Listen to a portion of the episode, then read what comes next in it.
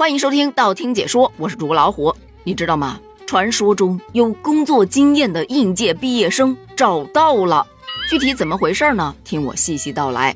目前有很多高校啊都已经开学了，新生们扛着行李就那么一通直奔新天地。当然，除了新生自己奔，家长其实也在跟着奔。比方说，今天有一则新闻就说，开学时爸爸帮儿子扛行李箱，一口气上六楼。爸爸还表示，虽然很累，但是非常的开心，因为扛的是几十年的努力和骄傲啊。有小伙伴就调侃，我儿子要是能考上浙大，让我扛六十层都行。也有表示羡慕的，我要是能考到这么好的大学，村里的狗如果不知道，就算我爹没宣传到位。而在江汉大学的迎新首日，有一位小伙伴。他的开心跟其他入学的同学还不太一样，属于失去后又得到的。他呢，在二零一一年以五百六十五分的高考成绩，从江夏一中考入到了湖北工业大学网络工程专业。可都怪当时年纪小，完全不懂上学的美妙。这不，进到学校之后，打开了网络游戏的大门，沉迷于游戏世界不可自拔，频繁挂科。当时可能会觉得是不是这个专业不太适合我呢？于是他大二就转入到统计学专业去就读。可是游戏对他的吸引力依然很大。大学两年的学习啊，他只有两门功课通过了考核，其余全部挂科。在二零一三年的九月，他就选择退学回家了。接下来就是一番累积工作经验的过程。他退学后卖过保险，当过保安，当过配菜员，但是职业都不稳定。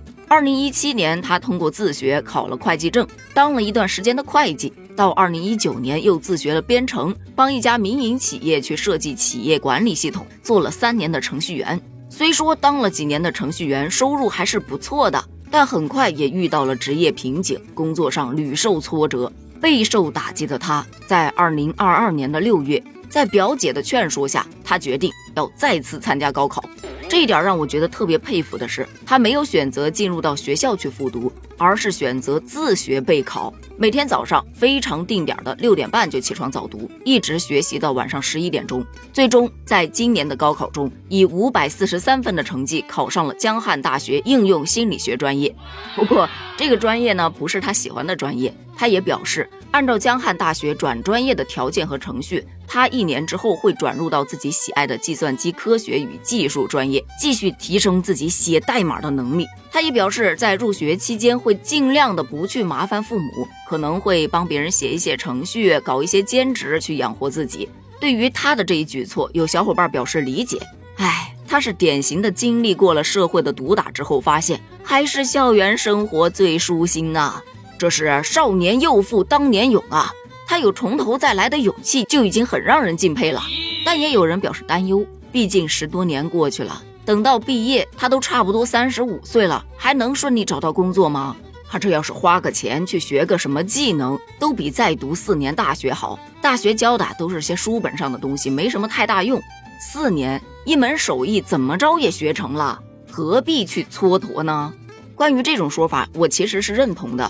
但是其实也得尊重别人的选择，毕竟他也是在社会上摸爬滚打了十年的人呐。就是咱们前面说的，是有工作经验的。他对于自己的选择如此的有自信，说明这是对他最有利的选择。这就让我想起了很经典的一个挖井的故事。说有一个人想要挖一口井，他一开始挖了十米，发现哎怎么还没挖到井呢？于是又到别的地方去挖，可每一个洞他基本都只挖个四五米、七八米，就发现。没水，没水，没水，从而得出结论，这个地方根本就挖不出井来。于是有人说，你不如去把你一开始挖了十米的那个洞继续往下再挖一挖呢？他就去挖了，结果刚挖了不到一米，水就出来了。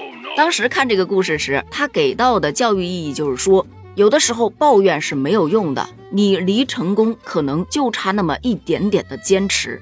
但是你看这个小故事放在咱们前面聊的这一位同学的身上，是不是更合适呢？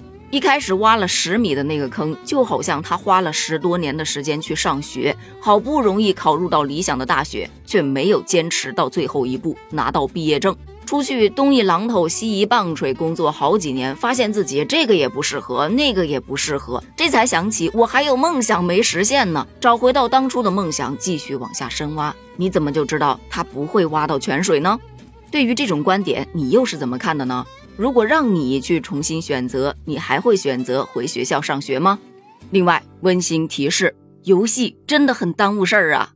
你怎么看？评论区见，拜拜。